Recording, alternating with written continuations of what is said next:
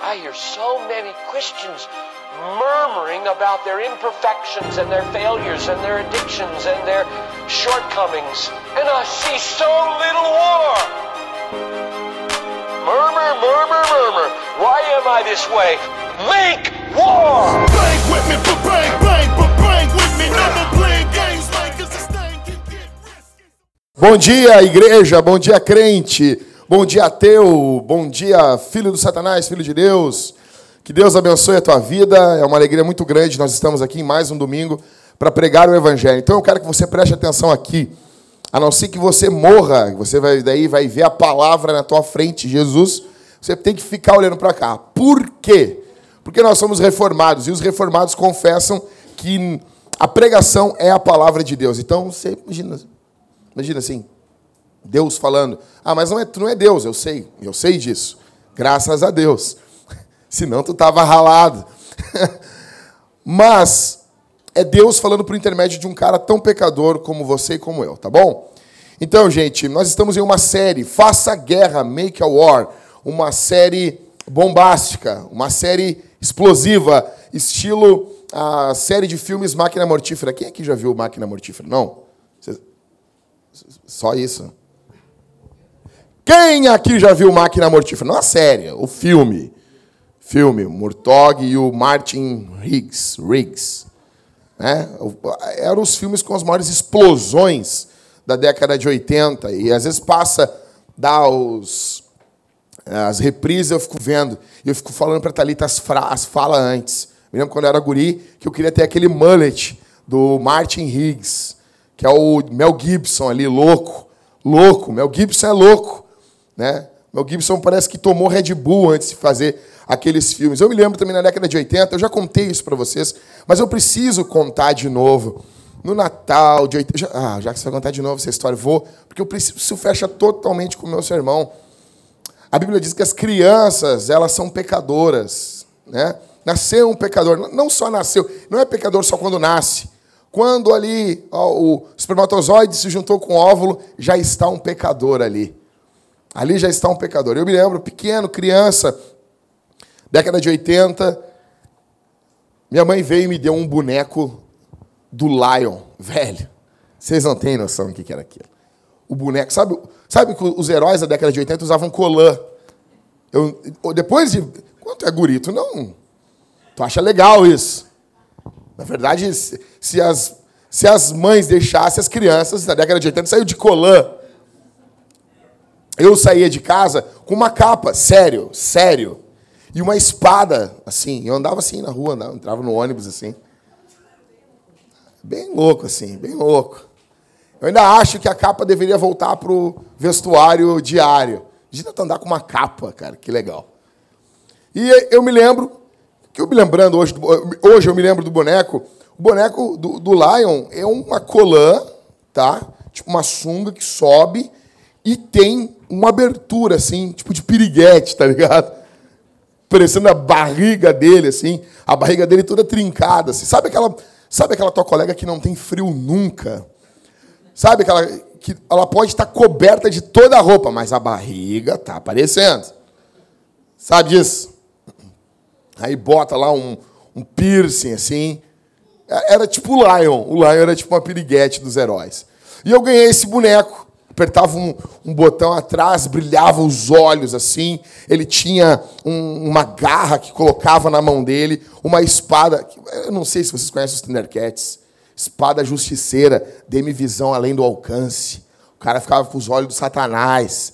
Ele olhava longe, ele ouvia as conversas das pessoas, ele virava um fofoqueiro satânico. Era loucura. Aí tinha o Munra. Mun, cara, o Munra era um herói, era um vilão muito ralado. Muito ralado. Não, muito. Se vocês estão acostumados agora com Cartoon Network, tu não sabe o que é ter medo. Quando ele falava espíritos decadentes, não, espíritos das trevas, transforme essa forma decadente em Munra. E ele se transformava, velho. Eu tremia. né? De- Deixa eu dizer uma coisa aqui, só para provocar. Munra é extremamente mais perigoso do que Darth Vader. o Munra humilha o Darth Vader.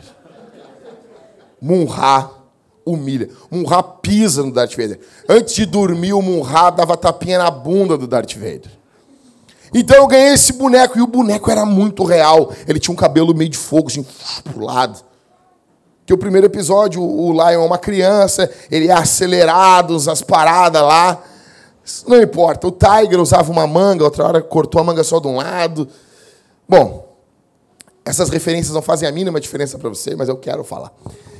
E eu ganhei o boneco, e o boneco era sensacional. E eu tô com aquele boneco, aquela espada, era perfeito. As feições do rosto dele, não era que nem esses brinquedos que tu vai ali na, na Andradas, esses, o, o Natal passado agora, tinha um Homem-Aranha com uma metralhadora.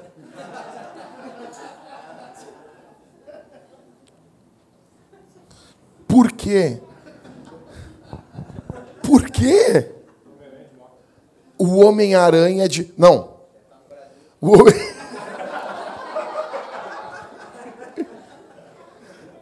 É, perfeito, Diego. O Homem-Aranha de metralhadora porque ele está no Brasil. Faz parte do Comando Vermelho. Entendeu? Ali, né? Com as metralhadoras pra cima, vindo um funk, assim. Dando tiro. Andando sem camisa, com óculos... Aqueles óculos de... de é, andando... De, eu fico indignado com os caras que pirateiam um brinquedo, porque custa pesquisar. Custa pesquisar. Mas então eu ganhei esse brinquedo, esse boneco. E eu tô super feliz quando eu saio na, na assim, na sala, eu tô, eu tô irradiando assim. Eu tô sabe, eu tô enlouquecido, batimento. Daí eu olho para minha prima e ela ganhou uma bicicleta. Não, velho. Aquele boneco. Eu me lembro até hoje da sensação. E minha prima puf, com, a, com a bicicleta. Sabe assim, o Chaves está com um, um, sanduíche de presunto, assim. Tipo, ou então com um pirulito pequenininho, assim. E, e chega o Kiko com a bola quadrada, assim. Velho, eu olhei. Tipo, eu disse, eu não acredito. Que ela ganhou uma bicicleta e eu ganhei um desgraçado de um boneco. Então minha tia se vira para mim e diz assim: Jackson, o ano que vem, a tia vai te dar uma bicicleta. Você não faz isso com uma criança. Até hoje eu estou esperando a bicicleta. Não, é verdade. Quer comprar uma bicicleta? Me dá uma bicicleta. E eu experimentei ali, a primeira vez que eu me lembro, o que é cobiça o que é de fato cobiça. Você já cobiçou algo? Você já. Não, não, não. Você já cobiçou alguma coisa? Já cobiçou? Já teve. Teve vontade de ter algo que era de outra pessoa? Ou uma, um desejo desenfreado por algo? Se você dizer sim, você sabe, você já cobiçou, você é um invejoso do inferno, você é um invejoso. Só que inveja é um tipo de pecado que a gente não gosta de confessar. Cobiça é o tipo de pecado que a gente não gosta de falar, porque parece que nos apequena. Faz com que a gente seja, não, ele não consegue ter as coisas, então fica cobiçando os outros. Um professor, acho que foi aqui da PUC, ele fez uma, uma pesquisa na sala de aula e ele perguntou: Você acha que você é alvo de inveja? 90 e poucos por cento da, por cento da sala disseram, sim, as pessoas me invejam. As pessoas pensam isso, né? Bota o texto no Facebook, né? Ninguém está preocupado contigo. Ninguém está preocupado contigo. Aí, e você inveja alguém, aí apenas 5% é inveja. Daí o professor pegou o resultado e disse assim, olha, tem um problema aqui. Tem um problema. Todo mundo é invejado aqui e, e outra, digamos que isso aqui seja verdade, cara, se todo mundo é invejado e só 5% invejam, esses 5% são os demônios, eles invejam todo mundo. Então, você já cobiçou algo? Cobiça, então eu vou dar uma definição de cobiça para vocês. Segundo John Piper, e aqui eu dei uma mexida aqui. Então, John Piper e eu definimos o que é cobiça. que é isso? Tu acha que eu vou falar que eu e o Silvio Ribeiro definimos cobiça? O Silvio Ribeiro vai dizer isso que isso é uma virtude. Então, cobiça é desejar tanto algo que você perde a sua alegria em Deus. O oposto da cobiça é a alegria em Deus. Vou falar de novo. Deixa eu tomar água aqui, tá?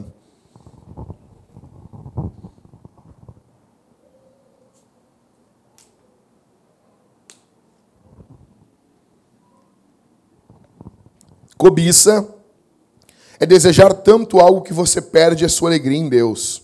O oposto da cobiça é a alegria em Deus.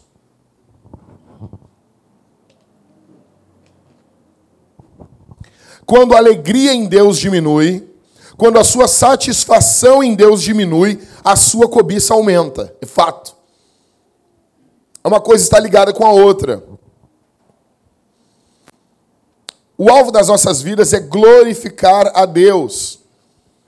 Você e eu fomos feitos para trazer glória, exaltação, peso, importância ao nome de Deus. As nossas vidas têm que demonstrar isso. Então, o pecado, ele vai acontecer no solo da incredulidade. Que pecado é esse? Quando o evangelho não desemboca em boas obras. Você foi salvo por Jesus. Jesus salvou você. Jesus pegou você pingando pecado. Você estava pingando, pingava pecado de você. Jarcado de demônio. Estava pingando demônio. Tem uns ainda que ainda tem uns aí. Mas pingando, pingando demônio. Jesus salvou você, libertou você. Agora a sua vida, ele, ele, ele deu o seu espírito para você, ele justificou, ele lhe adotou, ele lhe reconciliou com o Pai. Agora a sua vida precisa glorificar a Deus porque a sua vida e a minha, elas mostrarão a importância de algo. Você pode ver o cara que é fanático pelo Grêmio, fanático. A vida dele mostra o quê? Que o Grêmio é importante para ele. Você pode ver agora. Planeta Atlântida na noite passada, né? Antigamente tinha CPM 22, Sepultura. Agora esse ano nós temos uh, Pablo Vittar, o Mickey cantando. a gente tem. Estão mostrando que estava todo mundo com aquelas bandeiras do arco-íris. Eles estão mostrando o quê? Que a, entre aspas, liberdade sexual para eles é muito importante. Sacrificam tudo para estar ali. A maioria ali está sendo bancada pelos pais, chega em casa, briga, não fala com o pai, não fala com a mãe, não sai da frente do celular quando está junto com os pais. A tua vida e a minha vão sempre demonstrar o valor de algo. A tua vida e a minha sempre irão demonstrar que algo tem valor. A nossa vida precisa demonstrar o valor de Deus. O alvo da nossa vida é esse. Então a gente chega no pecado sobre a cobiça. A cobiça é um dos dez mandamentos. Na verdade, é o último mandamento. Vocês sabem disso, né? Não, vocês têm que decorar os dez mandamentos. É dez, não é 250. É dez mandamentos. Então, décimo mandamento qual é? Não cobiçarás. O Piper tem um, um, princípio, ele diz que o primeiro mandamento e o último mandamento eles são o mesmo. Segundo John Piper, não terás outros deuses diante de mim, ou seja, não, não é para ser idólatra. É o mesmo mandamento de não cobiçarás. Porque a cobiça é uma espécie de idolatria. Quando a sua alegria não está mais em Jesus, mas está nas coisas.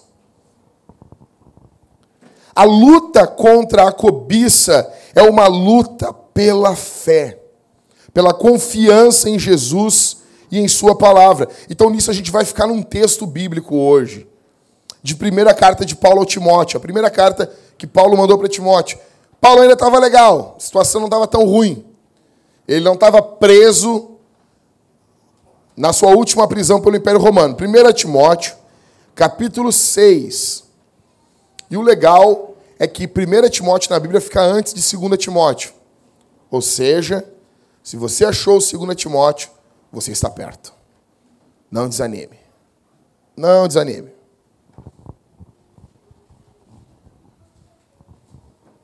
Primeira Timóteo capítulo 6. A gente vai ter que ler do verso 3 para você entender, você pegar o fio da meada. Tá bom? E você não vai fechar a Bíblia, você vai ficar com a Bíblia aberta. Vamos lá? 1 Timóteo capítulo 6, verso 3, diz assim: Se alguém ensina alguma outra doutrina e discorda das suas palavras de nosso Senhor Jesus Cristo e da doutrina que é de acordo com a piedade, é arrogante e não compreende nada, mas delira em questões e discórdias acerca de palavras. Dessas coisas nascem invejas, brigas, calúnias, suspeitas maliciosas. Paulo está dizendo aqui que a consequência ou a razão de um falso ensino são obras da carne. Verso 5. Disputas de homens de entendimento corrompido e privado da verdade, que imaginam que a piedade é fonte de lucro. Vocês já viram alguém que acha que a piedade é fonte de lucro? Ou seja, palavra de Deus, servir Jesus, vai me dar coisas, eu ganharei coisas. Aí Paulo vai falar no verso 6, de fato, a piedade acompanhada de satisfação é grande fonte de lucro. Verso 7, porque nada trouxemos para este mundo e daqui nada podemos levar. Verso 8, por isso devemos estar satisfeitos se tivermos alimento e roupa. 9, mas os que querem ficar ricos caem em tentação, em armadilhas e em muitos desejos loucos e nocivos que afundam os homens na ruína e na desgraça porque o amor ao dinheiro é a raiz de todos os males.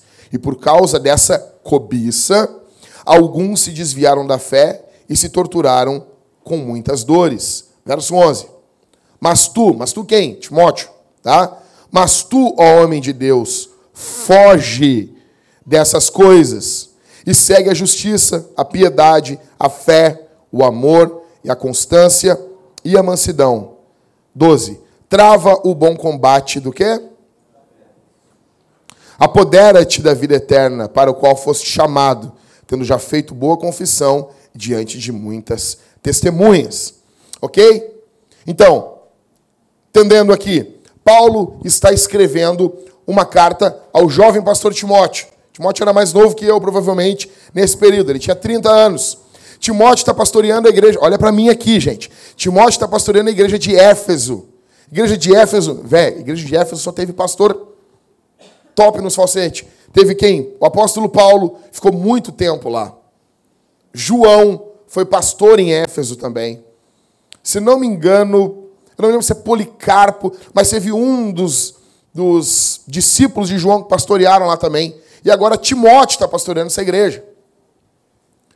Timóteo está pastoreando essa grande igreja. Essa gente aqui não é fraca, não. E Paulo está dando os conselhos, ensinando, instruindo sobre os presbíteros. No verso 6, no capítulo 6, ele começa a falar sobre falsos mestres. E Paulo, quando ele escreve as cartas, ele tem um, ele tem um pouquinho de digressão. Sabe o que é digressão? Está falando do assunto assim, ah, tu vê, né, aquela madeira ali. Ah, porque as madeiras, não sei o quê, e essa cor é uma cor tal. Daí agora vamos falar de cor e já não era sobre madeira que estava falando. Então, Paulo no capítulo 6 está falando de falsos mestres, capítulo 6. Ele começa falando sobre falsos mestres. Vem falando. Aí ele vai dizer que eles acham que a piedade é fonte de lucro.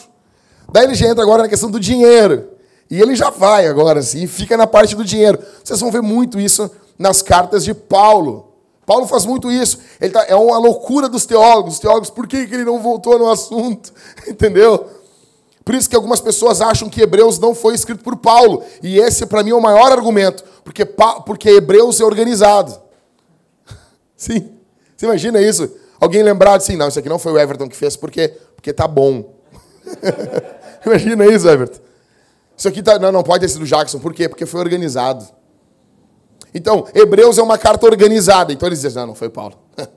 Paulo Mora está falando de casamento, ele entra sobre o relacionamento de Jesus e a igreja e não volta. Então, Paulo está falando sobre os falsos mestres. O assunto ele se correlaciona assim. Aí no, cap, no, no verso 3, ele vai falando sobre os falsos mestres que ensinam falsas doutrinas. Só que ele vai entrar no assunto da cobiça aqui. E muitas coisas ficarão reveladas para a gente. Então, eu quero dizer para você que você precisa lutar contra a cobiça. A cobiça não é uma brincadeira. A cobiça não é algo banal. Que você pode chegar assim, não, isso aí é uma coisa banal. Não. Eu vou provar para você que a cobiça pode levar você para o inferno. E o grande problema é que nós, nós, como uma igreja reformada, que cremos em eleição, que cremos em uma vez justificado, foi justificado para sempre. Nós temos a tendência a ignorarmos as repreensões e os alertas que a Bíblia nos dá. E se ela está dando um alerta e isso leva para o inferno, nós devemos colocar isso na conta. E esse alerta é para você e para mim. E Paulo fala aqui que a cobiça leva as pessoas para o inferno. Ah, mas eu fui justificado. Como que tu sabe? Se a tua vida é uma vida de cobiça, essa pode ser sim, esse pode ser sim um sinal que você nunca foi salvo por Jesus. A questão é que a Bíblia não está todo momento falando sobre eleição. Então Paulo começa a falar e eu queria rapidamente explicar para vocês algumas coisas. Então, você precisa guerrear contra a cobiça ou ela destrói você. Como que você guerreia contra a cobiça? Você precisa saber de algumas coisas. Em primeiro lugar, você tem que saber que a cobiça não traz a verdadeira felicidade. A cobiça não traz a verdadeira felicidade. Verso 6. Olha o que o apóstolo Paulo diz. De fato, a piedade acompanhada de satisfação é grande fonte de lucro. Paulo aqui está contrapondo o pensamento financeiro acerca da piedade. Olha o verso 5.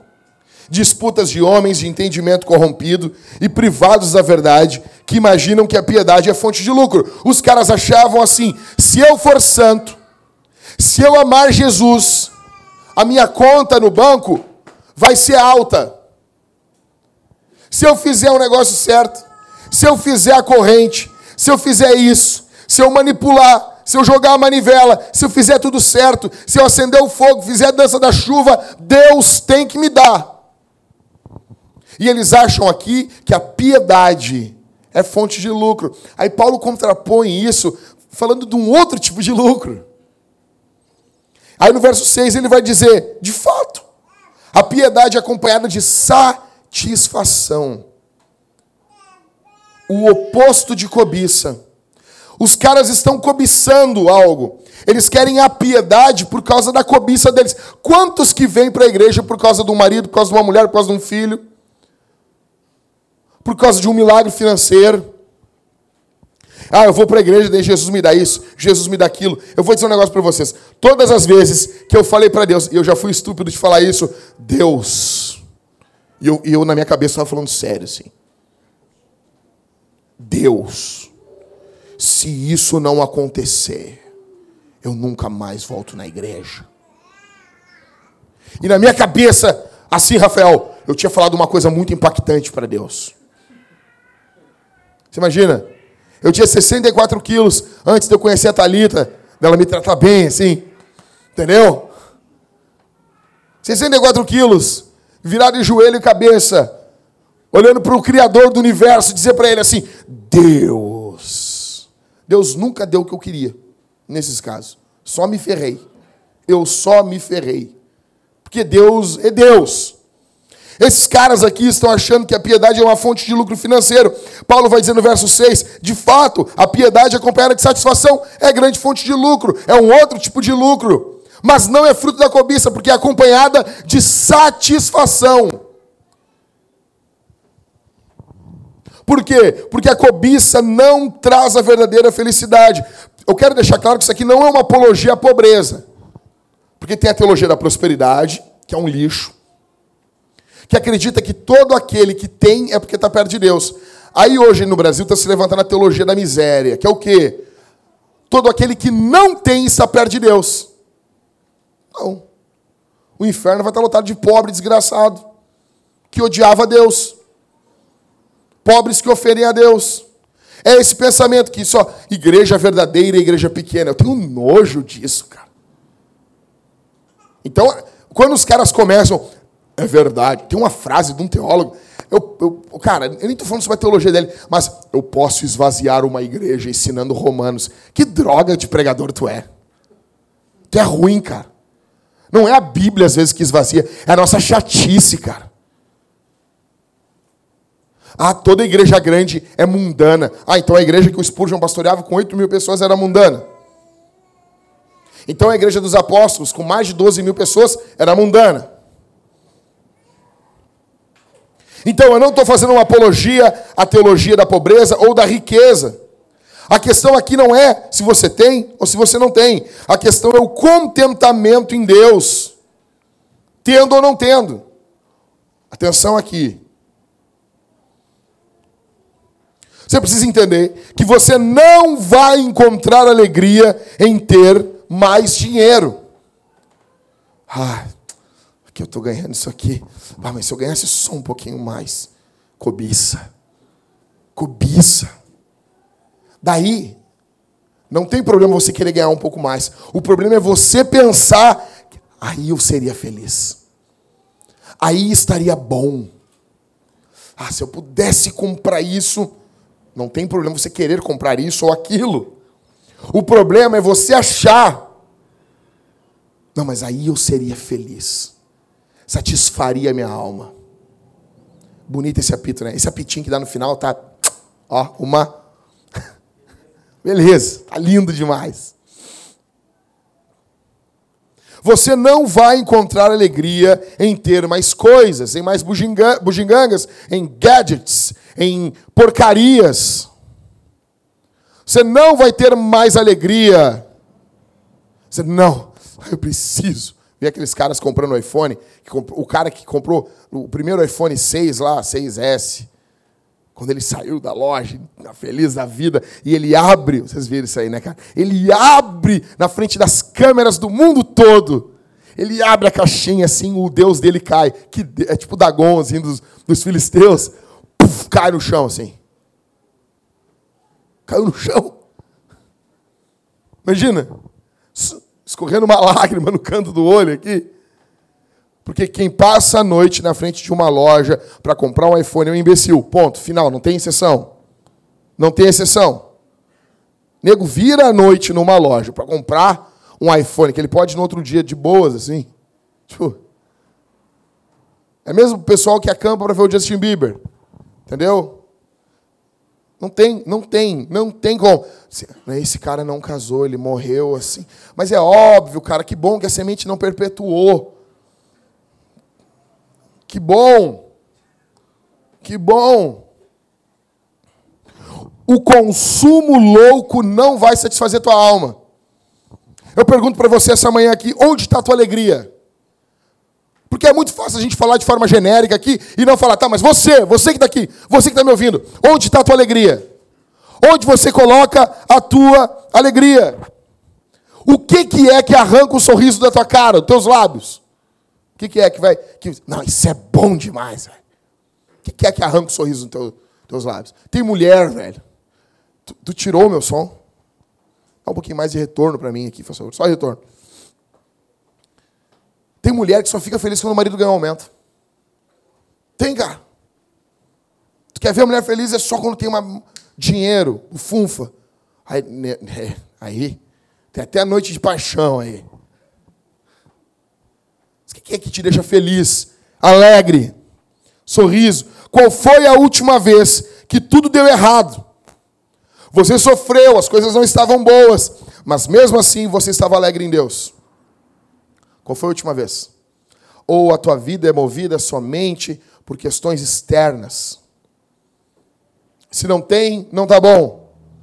Então, em primeiro lugar, você tem que entender, verso 6, a cobiça, ela não traz a verdadeira felicidade. Ela não traz. Você não vai ser feliz por ter mais uma roupa, um calçado. Isso não vai trazer felicidade. É um poço sem fundo. Dois, você tem que lutar contra a cobiça. Segundo lugar, o que você precisa saber, que você tem que saber, é que as riquezas não duram para sempre. Verso 7. Porque nada trouxemos para este mundo, e daqui nada podemos levar. Você vai sair desse mundo de mãos vazias, de mão- de mãos vazias. E se botarem alguma joia em você, quando al- provavelmente pode ser que algum coveiro roube ela de você. Senão, vou botar esse anel aqui de 24 quilates nele, porque veio do meu tataravô, que deu para o meu bisavô, que deu para o meu avô, que deu para o meu pai, que deu para mim, e agora eu estou dando para ele. Vende isso aí, cara. Quando o primeiro Rockefeller, que foi o primeiro milionário do mundo, morreu, perguntaram para o contador dele o que ele deixou. O contador disse: deixou tudo. Ele deixou tudo, ele não levou nada. Deixou tudo. Abriu mão de tudo nesse momento. Não cobiçou nada. Deixou tudo. Não existe gaveta no caixão, você não leva nada. E eu quero dizer um negócio, eu sei que as mulheres, principalmente, isso é sério. Eu não sou contra você comprar sua casa. Eu quero comprar uma casa, minha casa, minha vida. É, é, Eu já tenho pavor dessa frase, eu tenho nojo dessa frase.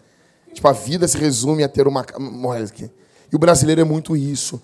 Eu entendo que as mulheres, eu não sou um ignorante aqui. Eu sou casado há 13 anos. Eu sei que para a mulher é muito importante ela ter uma pequena segurança. Mulher é importante. Para a mulher é importante isso. Fala investimento para tua esposa, ela fala poupança. Ela quer uma coisa segura. Bota um dinheirão ali na conta. Rende 13 reais por mês, assim. Mas é seguro. Eu sei disso e eu entendo você, minha irmã, e eu não quero que você mude.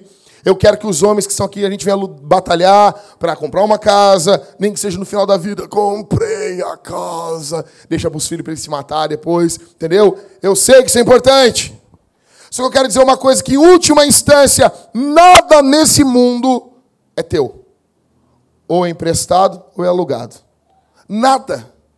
Nada nesse mundo. Por isso que o leasing é uma boa, uma boa ideia. Entendeu? O cara fica com um carro lá, o, o, o, o. Quer entender melhor sobre isso? Fale com o Helison. O vai te indicar algumas cartas boas para você viver pagando um carro. Para a vida toda, assim. De três em três anos muda, né, Helison? Dá uma alegria, né? Então, em última instância, tudo aqui é emprestado ou é alugado. Tudo. Vou. Faz um favor para mim aqui, ô Ismael. Sobe aqui, por favor. Eu sei que estava anotando, então uma benção. Tira um cabo da tua guitarra ali para mim, por favor. Tira ali. Tira da. Tira da pedaleira também, me alcança aqui. Faz favor. Isso. Devia ter te falado antes. Por isso que eu gosto de, de emoções. É legal isso, né? As pessoas estão ouvindo isso depois no MP3. O que está acontecendo lá nessa igreja? Não é da tua conta. Obrigado, Ismael. Pode descer, pode descer. Valeu, tu é, tu é o cara. Então,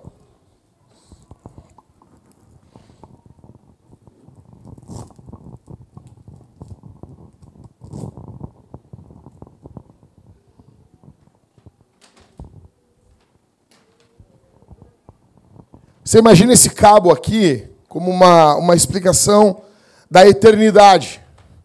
Esse cabo aqui é uma, uma, uma ideia. Todo esse cabo, todo esse cabo aqui. Você imagina se ele fosse infinito. Todo esse cabo, como sendo a eternidade. Como sendo os milhões e milhões e milhões, os bilhões e bilhões de anos que você e eu temos pela frente após a nossa morte. São milhões, são bilhões, trilhões, quadrilhões. Não sei depois, que é tetralhões? Não sei. É o quê? Quinquilhões. E depois com seis é o quê? Hexalhões. Fica feio, né? Acabou de falar um palavrão aqui. Então, assim, você imagina isso. E isso para sempre, sempre e sempre, sempre.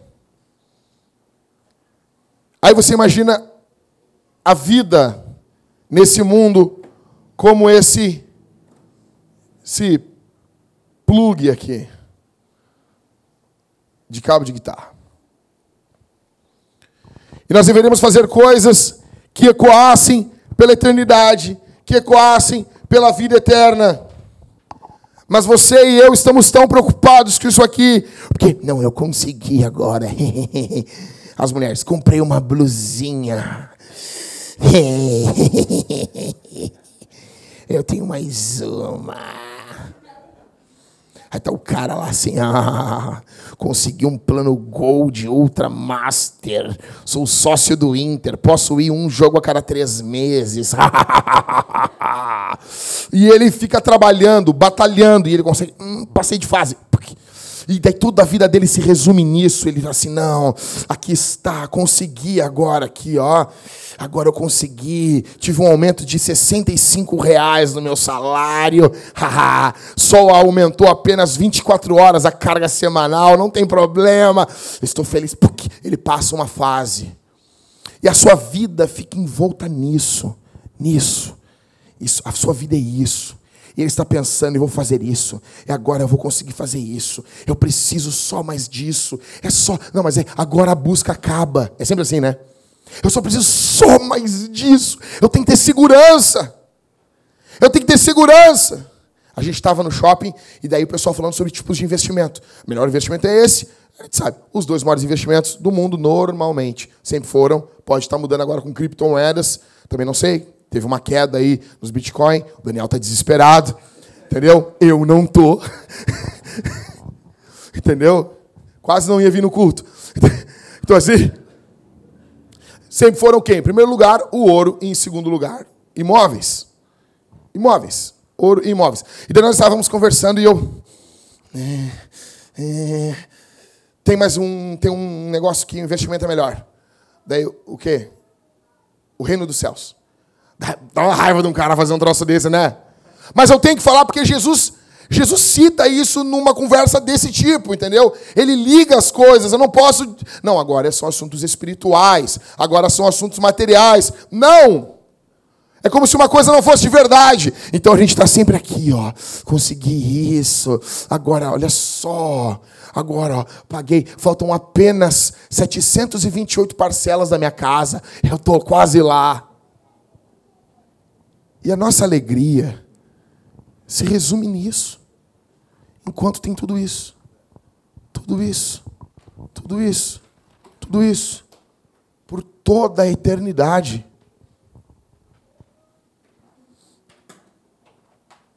Toda, toda a eternidade.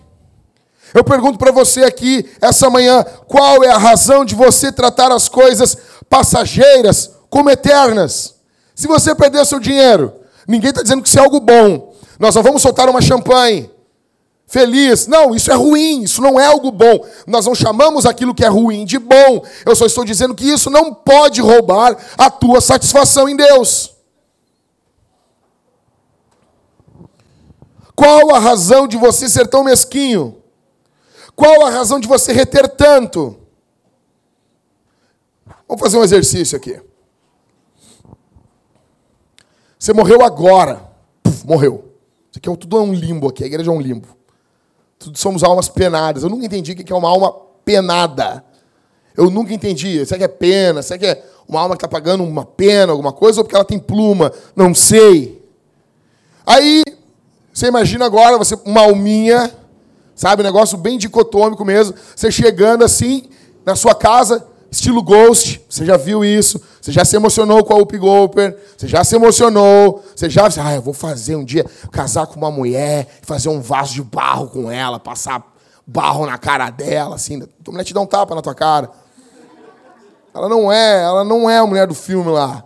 Não vai ser legal. Aí você imagina chegando em casa e as pessoas tudo mexendo nas tuas coisas. Você imagina isso? Eles vão fazer isso. Você morrer, tudo que você cuida. Eu fico, eu fico imaginando assim, eu olho meus livros assim. Os negros vão ver, tá, mas qual que eu fico aqui? Assim. Você imagina? Principalmente se morrer o cara e a mulher junto. Imagina. As pessoas entrando lá. Por isso, minhas irmãs, esconde as tuas roupas. Roupa, o casal, as roupas das festinhas, esconde.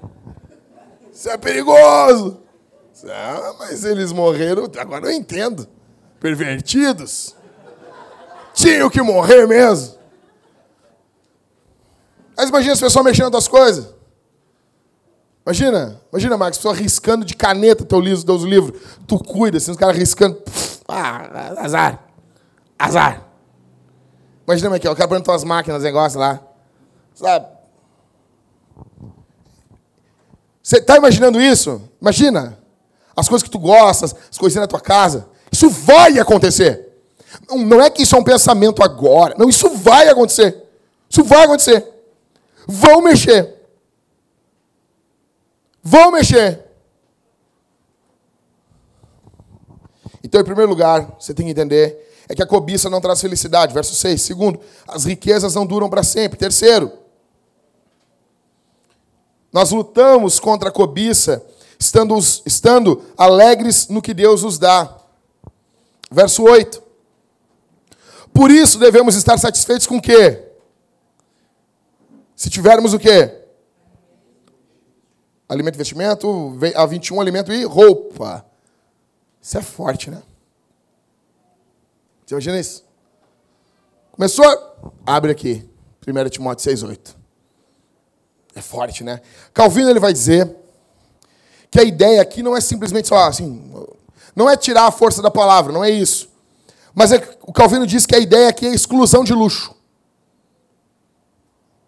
Nós devemos estar alegres em Deus se não tivermos luxo. Luxo nenhum. Volto a dizer. Eu não estou dizendo aqui que ter coisas luxuosas não são boas. É somente um imbecil vai dizer assim, não, isso aqui. Senão a gente não estava pregando sobre cobiça. Só que nós não devemos nos alegrar por termos, por não termos luxo, deixar de estar alegres em Deus. Você não precisa de muito para ser feliz. As famílias que mais brigam são as que mais têm dinheiro. Você pode ver. Jesus não está caminhando e de repente os caras chegam lá e não querem que Jesus decida uma questão financeira entre eles. Ó, oh, Jesus, tem minha herança aqui, não sei o que.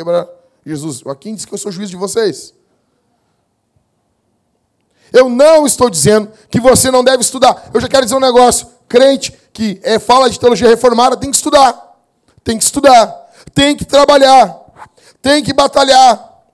Tem que lutar. Não, quero ter um carro melhor. Eu preciso, cara. Quero... Mas a tua alegria não pode estar nisso. A gente ganhou agora, Thalita e eu passamos uma semana de cão, velho. De cão. Segunda para terça nós estivemos dentro do inferno, assim. Apertando a mão dos demônios. Assim. Aí, como é que tá? Ela passou muito mal, muito, muito mal. Foi terrível. Talvez uma, uma outra hora eu conte todos os detalhes para vocês. Mas resumindo, o Harry estava lá com a gente, lá, viu, mais ou menos. Aí eu estava lá, entre lamentar, chorar na beira da cama, xingar uma enfermeira lá, Aí eu olhei para ele e disse: sexta-feira a gente vai sair, nós vamos para Gramado, nós vamos fazer alguma coisa. Aí um irmão chegou e deu para nós: não, estou dando para vocês aqui uma diária no hotel. Né, nego, pensa num hotel. Não, pensa. Não. Vocês, vocês não têm noção. Hotel fantástico. Aí estava lá, feliz. Local lindo, lindo, lindo, quarto enorme. Nunca vou ter um quarto daqueles. Quando eu vou nesses locais, eu digo, meu amor, o que, que tu achou, meu amor? Daí tá, ah, eu amei. Gostou mesmo, amor? Gostei. Porque tu nunca mais vai viver um troço desse.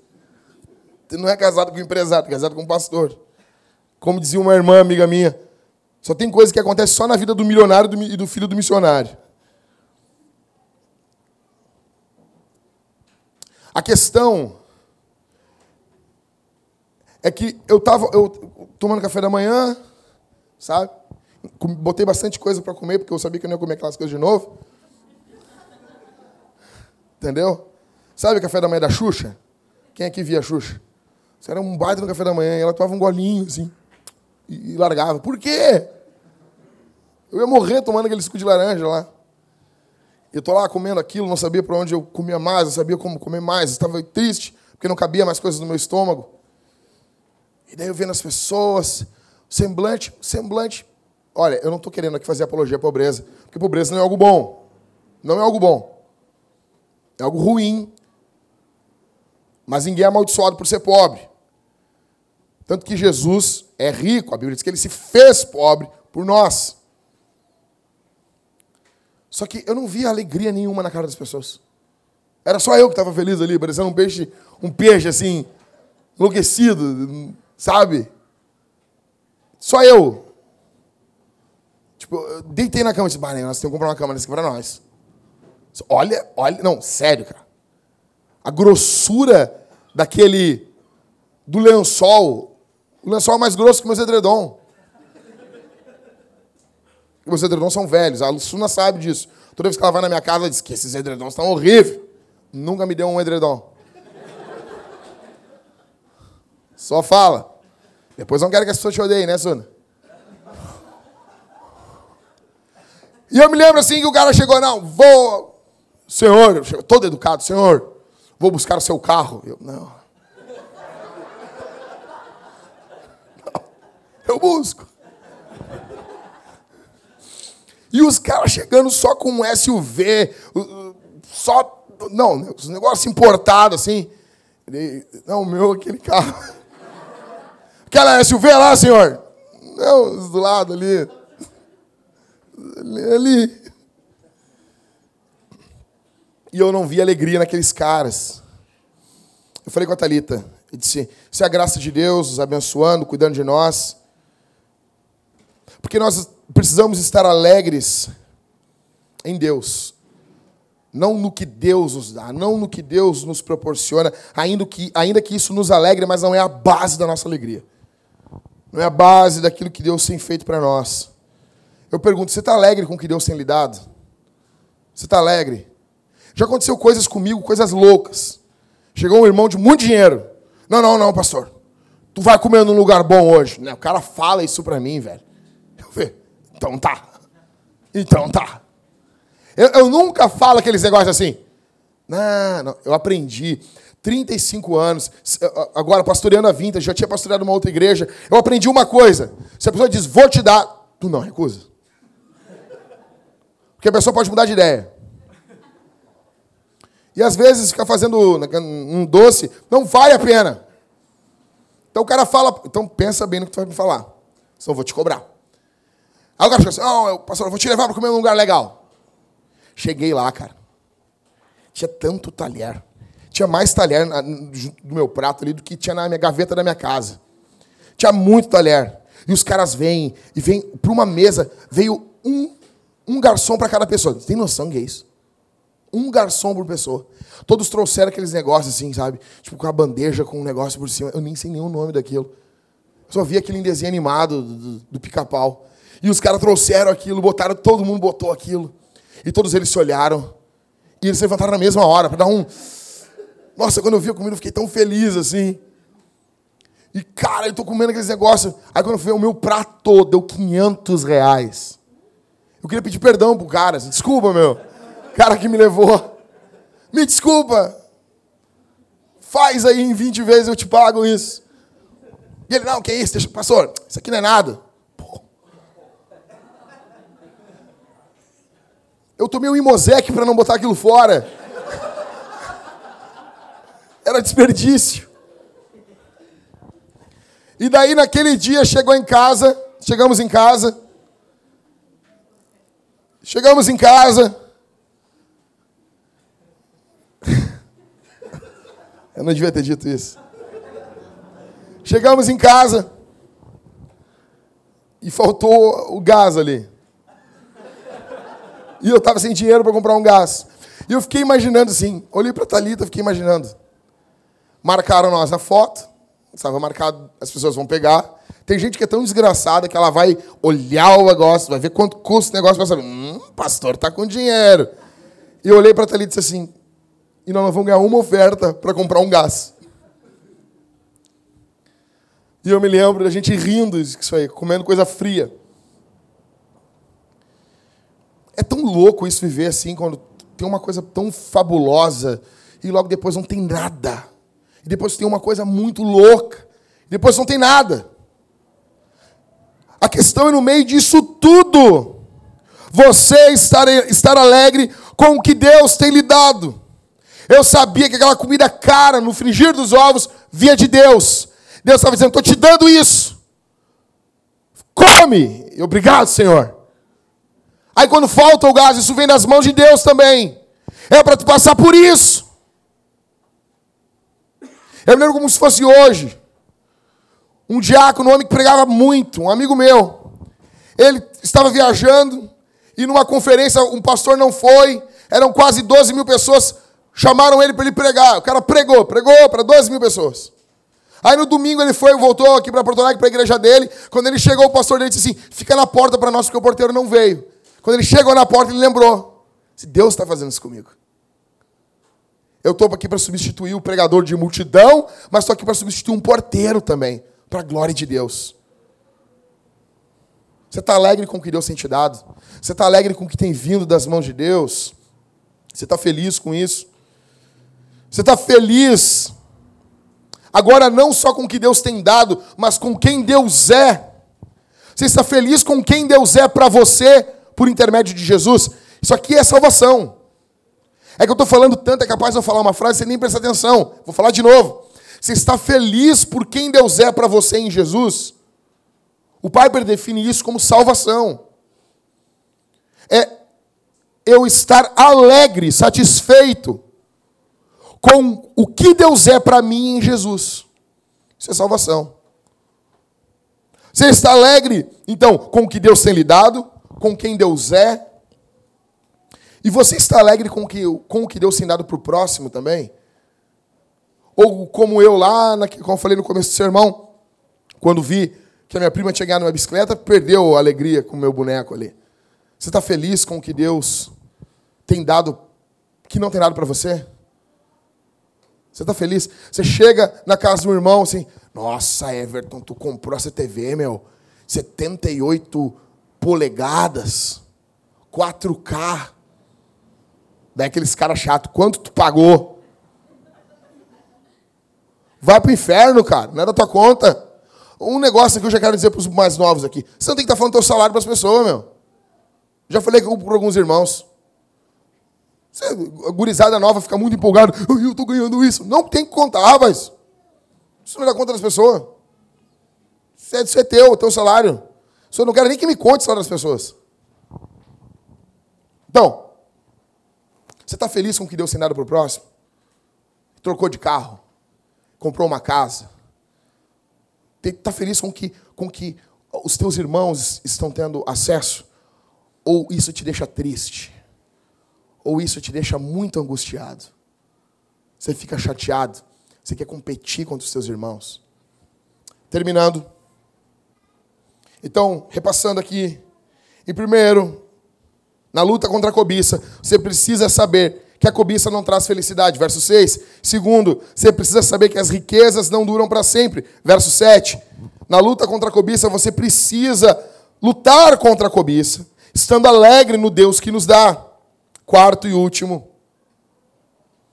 O desejo de ficar rico é uma armadilha. Verso 9. Mas os que querem ficar ricos caem em tentação, em armadilhas e em muitos desejos nocivos. Em muitos desejos loucos e nocivos, perdão, que afundam os homens na ruína e na desgraça. Porque o amor ao dinheiro é a raiz de todos os males, e por causa dessa cobiça, alguns se extraviaram da fé e se torturaram com muitas dores. O problema não é quando a gente tem dinheiro, o problema é quando o dinheiro, o dinheiro tem a gente. O desejo de ficar rico vai destruir você. Fim. Fim. Eclesiastes 5,10 diz: Quem ama o dinheiro nunca terá o suficiente. Quem ama a riqueza nunca ficará satisfeito com o lucro. Isso também é ilusão. É um poço sem fundo. É um poço sem fundo. No final, a cobiça destrói a alma. Verso 9: Mas os que querem ficar ricos caem em tentação, em armadilhas e em muitos desejos loucos e nocivos que afundam os homens na ruína e na desgraça. O desejo pelas riquezas fazem mal. Você precisa entender isso. A cobiça, ela vai criar outros pecados. Olha o que diz o verso 10. Porque o amor ao dinheiro é a raiz de todos os males. Não é o dinheiro. É o amor ao dinheiro. O dinheiro em si não tem problema. O problema é esse amor desenfreado pelo dinheiro. É a raiz de todos os males. A cobiça, ela sufoca a vida espiritual. Você se lembra da parábola do semeador? Semeador saiu a semear, Marcos capítulo 4. Ele sai a semear e, e um, algumas sementes elas caem entre os espinhos. Aí Jesus vai interpretar isso e Jesus diz que os espinhos são os cuidados do mundo, a fascinação das riquezas e das demais ambições. Jesus diz que essa essa semente que cai entre os espinhos, ela, ela fica sufocada. A cobiça sufoca a vida espiritual. Você não cresce em Deus. Você não cresce em Deus. A cobiça nunca traz satisfação. Dinheiro, bens nunca vão nos fartar. Quantos ricos nós vemos se matando? Quantas pessoas ricas se matam? Pobre também se mata. Mas se o dinheiro fosse resolver todas as coisas, não teríamos ricos se matando? Quais as coisas que você tem sacrificado em nome da cobiça? Quais são as coisas que você tem matado para satisfazer a sua cobiça? Como está a sua oferta? Como está a sua oferta? No... Isso, eu estou falando disso, de dinheiro dado na igreja. É disso que eu estou falando. Como que está? Você sacrifica tudo. Você sacrifica a oferta. Sacrifica o avanço do reino de Deus. Agora, não só a oferta dada, o dinheiro dado na igreja. Como está o dinheiro que você ajuda os outros? Crente ou não crente? Como que está o dinheiro que você ajuda em casa? Como que está? É impossível você trabalhar, você não ajudar em nada em casa. Solteiro, você que é solteiro. Você não ajudar em nada em casa. Mas meu pai não quer, não quer. Azar, compra e traz. Dá o dinheiro, não importa. Tem que pagar a tua internet no mínimo. Tem que pagar, ajudar a pagar a luz, trocar um, um botijão, comprar um rancho, uma coisa. Não seja um peso morto. Ou você sacrifica tudo por causa disso. As pessoas dizem assim: não, eu vou morar um tempo com a minha mãe, com meu pai. Não sou nada contra isso. Mentira, eu sou sim. Eu vou morar um tempo com meu pai, com a minha mãe, porque daí eu vou juntar um dinheiro. Eu fico pensando: mas não tem que ajudar com o pai com a mãe. Como assim? Não tem problema morar, ainda que eu acho que tem, é perigoso. Mas tudo bem, tudo bem, vai, é um período só. Mas não vai ajudar em nada. Mas não vai dar em nada. Tudo em nome da cobiça. Como você age quando vai ajudar alguém? Pergunta bem, bem simples. Você já sonhou em ganhar na Mega Sena? Saiu lá o valor. Mega Sena acumulou. Está em 300 milhões. Se você já sonhou com isso, você pecou. Porque você está sonhando, querendo ficar rico. Não, mas comigo vai ser diferente. Não vai, não. Tua vida vai virar um inferno. E eu oro para que você não ganhe. Eu oro, não ganha. Não deixa ganhar, Jesus. Não deixa. Que fique por um número se ferre. Pastor, a minha esposa fica louca comigo. Ficar louca. Não, mas tava ela e a Jéssica se uniram um complozinho assim, da TAM Coreia Birão, tá ligado? Ali. Se uniram ali e começaram, não, que não tem problema jogar, que isso, Satanás. Não, mas não tem nenhum texto bíblico explícito. Tem sim. Qual? Seja submisso ao seu marido. Explícito. A igreja, não posso botar água lá abaixo isso, mas aqui em casa eu posso. Nem raspadinha, nem raspadinha. Mas suma, suma raspadinha. Tem uns conhecidos meus que eles pegaram, pediram raspadinha de presente de, de casamento. Achei interessante isso. Todo mundo trazia raspadinha para eles na noite de casamento. Eles ganharam um bom dinheiro. A questão aqui não é nem só a Mega Sena, mas é o que isso desperta dentro da, dentro da gente. Então, assim, gente, encerrando, Encerrando. Encerrando. Encerrando. Como que você vai matar a cobiça? Bem rápido. Em primeiro lugar, você mata a cobiça com a palavra de Deus. Salmo 119, verso 36. Inclina o meu coração para os teus testemunhos e não para a cobiça. O salmista está dizendo que o contrário da cobiça é a meditação na escritura. Você vai vencer a co... Jackson, como que eu venço? A gente está numa guerra. Você precisa de uma espada. Espada é a palavra de Deus. Você vai enfiar no sangrador. Quem é gaúcho do interior sabe o que é isso. Vou dar ali só no sangrador. Você vai dar no sangrador. A, Priscila já deve ter visto isso, né, Priscila? Vou dar ali no sangrador daquele porco. Você vai dar no sangrador da cobiça. Salmo 119, 3, 36. Então a palavra de Deus, você se inclina à palavra de Deus.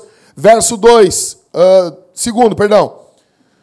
Você pode vencer a cobiça porque Jesus está presente. Hebreus capítulo 13, verso 5. Seja a vossa vida isenta de ganância, ou seja, cobiça, e contentai-vos com o que tendes, porque ele mesmo disse: Nunca te deixarei, jamais te desampararei. A presença de Jesus é uma arma contra a cobiça. 3. Você deve guerrear contra a cobiça, sendo alegre com quem Deus é. Já falei, estou repetindo. João 6,35. E Jesus lhes declarou: Eu sou o pão da vida. Quem vem a mim jamais terá fome, e quem crê em mim jamais terá sede. Isso fala de saciedade, de satisfação. Jesus é o pão. Quem gosta de pão sabe o que está falando. Jesus é o pão, não é uma dieta low carb. Tu come, come, continua com fome. Não, é trigo, farinha branca. Chega a dar sono quando tu come. Jesus é o pão. Sabe quando tu come aquela lasanha, aquela pesada, ela cai pesada no teu estômago, saciou. Não quero, não, não quero mais. Sabe? Todo mundo que tem que fazer dieta low carb, a pessoa quer mais, sempre mais. É um saco furado. É cobiça. Então imagina, dieta low carb, cobiça. Dieta rica em carboidrato, muitos carboidratos, carboidratos para a glória de Deus. Jesus. Jesus é esse cara. Ele é o pão, saciou. Ele é a água, não é o refrigerante. Tu toma e continua com sede. Desculpa, gente. Desculpa eu falar que eu vou falar. Mas eu não consigo mais tomar refrigerante. Não consigo. Eu amo, continuo amando carboidrato. Mas eu tentei de novo. Semana eu passei mal da barriga. Eu saí mal aqui domingo passado. Aí eu comprei. As pessoas dizem, não, eu compro uma Pepsi Cola com muito gás que vai fazer bem. Eu tomei aquele negócio gelado. E era muito doce, cara. Era muito doce. Eu não consigo mais tomar refrigerante. Então não é. Porque tu toma e continua com sede. Tomava aquilo, parece que ela. Sabe? Não, é água. Água é diferente. Então, é uma, imagina assim uma aguinha com gás, um pouquinho de limão assim. Jesus, saciedade. Saciedade. Jesus é o que sacia. Quatro, guerreia. É que o quatro é muito longo, por isso que eu escrevi, mas ficou com as letras pequenas ali. Eu vou, eu vou ler o quatro. Eu estou no finalzinho do sermão, gente. Só mais uns minutinhos, bem rapidinho. Um, dois. Eu vou ler o quatro. O quatro ficou longo. Daí eu ia encurtar, ia mudar, senão vai assim mesmo. Guerreamos contra a cobiça quando somos gratos pelos presentes que ganhamos, os quais seríamos alegres mesmo se não tivéssemos recebido. Entendeu? Ou seja, tu é grato pelo que tu ganha. Ninguém está falando, ah, tem que ficar triste. Não, ganhei, fiquei feliz, obrigado. Jesus te abençoe. Mas tu seria grato a Deus do mesmo jeito qual o verso que eu coloquei ali? Filipenses 4,13, de para-choque de caminhão. Vocês já viram isso? No para-choque de caminhão. Posso todas as coisas naquele que quê? Posso todas as coisas. As pessoas só pensam o quê? Eu posso triunfar, eu posso me dar bem. Aí vai ouvir lá funk, vai ouvir os negócios. Ah, não sei o quê, as inimigas. Faço Deus de escudo, os negócios. É, daqui eu não te escuto. E aos negócios, não, eu posso tudo. Posso todas as coisas, até me ferrar até me dar mal. Não é o que Paulo vem dizendo? Se a gente voltar dois versos, verso 11. Não digo isso por causa de alguma necessidade, pois já aprendi a estar satisfeito em todas as circunstâncias em que me encontre. Verso 12, Paulo dizendo: sei passar necessidade e sei também ter muito. Porque tem gente que sabe passar necessidade, mas quando tem as coisas se desvia. Tem gente assim. Para algumas pessoas as riquezas são maldição. A pessoa sabe passar Tem um missionário, não vou dizer o nome dele, já está morto, mas escreveu o livro, tudo. Ele esteve na Romênia comunista. 18 horas ele ficava ouvindo: o comunismo é bom, o comunismo é, o comunismo é uma bosta, tá? Mas o comunismo é bom, o comunismo é bom, morte ao cristianismo, lavagem cerebral. Ele era obrigado a comer as próprias fezes. E ele não negou Jesus. Aí quando ele foi liberto, chegou no acidente, ele traiu a mulher dele.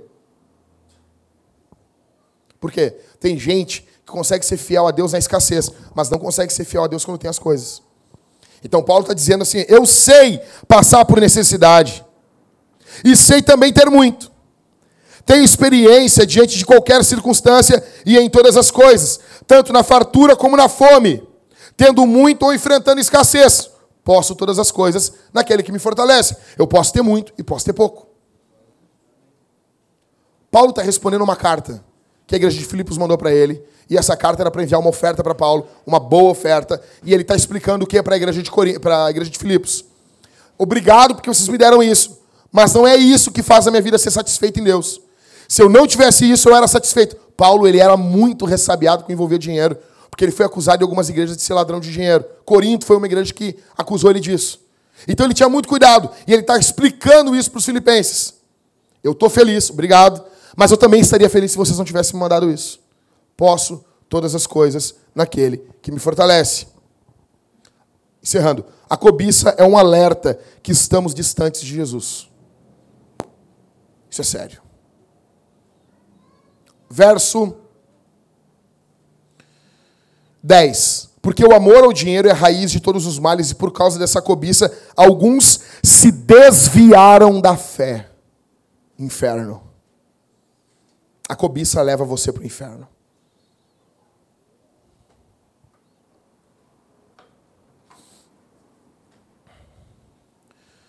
Adão não se contentou com a sua própria situação. O pecado começa no Éden. Adão cobiçou um fruto que não era dele. E hoje nós temos esse pecado em nós. Adão quebrou o décimo mandamento. Nós temos esse pecado em nós. Ele cobiçou o que Deus havia proibido. A boa notícia é que Jesus, sendo dono de tudo, abriu mão. Jesus não tinha de reclinar a cabeça muitas vezes. Ele abriu mão, sendo dono de tudo, ele não cobiçou, podendo ter tudo. Existe perdão para você, existe perdão para mim, existe perdão para nós que temos pecado, esse pecado terrível. E isso pode arruinar o teu 2018. Isso pode destruir a tua vida, o teu casamento e pior, a tua eternidade. O chamado do evangelho para você aqui essa manhã é que você se arrependa. Peça perdão ao Senhor. A boa notícia é que Jesus perdoa. Existe graça de Deus. Jesus vem, a justiça dele vem sobre você. Você que é pecador imundo, assim como eu. A justiça de Jesus vem sobre nós. Encerrando, verso 11. Paulo vai dizer: Mas tu, ó homem de Deus, faz o quê?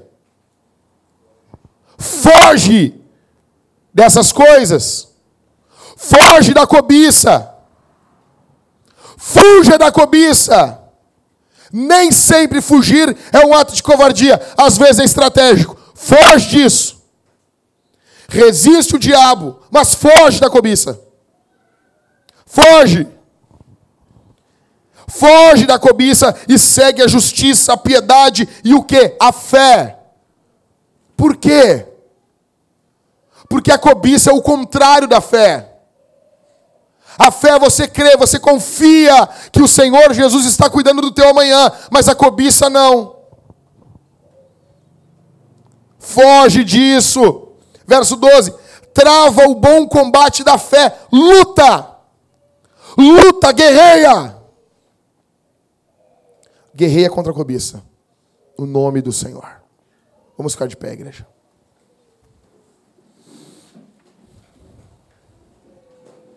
Quero orar por você. Feche os seus olhos, por favor. Feche os seus olhos. Todos, feche os olhos. Senhor, obrigado pela tua palavra. Obrigado pelo teu evangelho. Obrigado pela tua santa escritura. Que haja perdão aqui, Senhor. Que o Senhor Deus conceda fé aos teus filhos.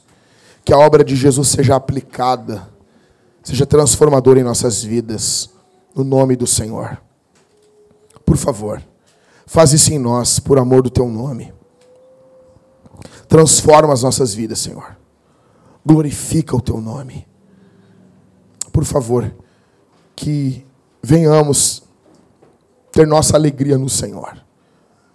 Que nossa alegria seja o Senhor, tuas obras, teus feitos, tuas maravilhas.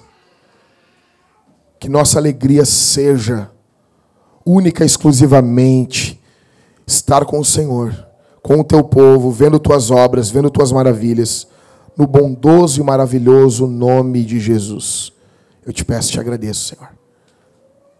Liberta os meus irmãos da cobiça, nos liberta para a glória do nome do Senhor.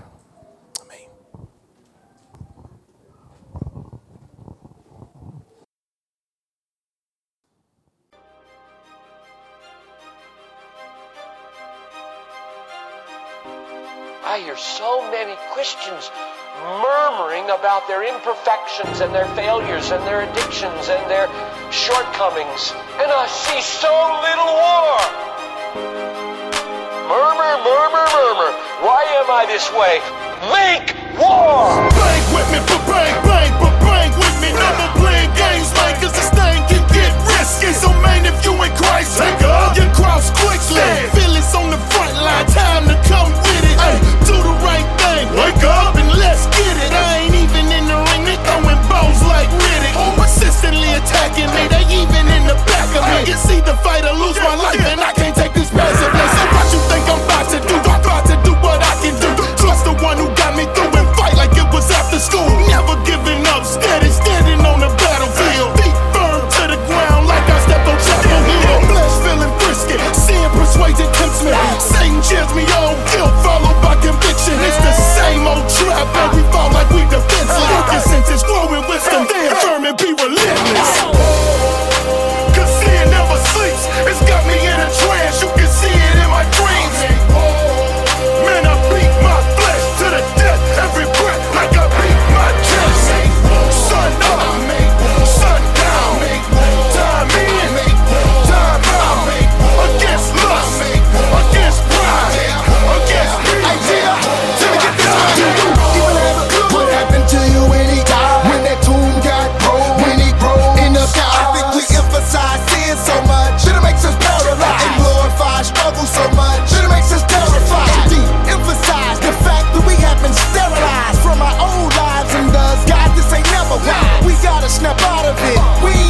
Straight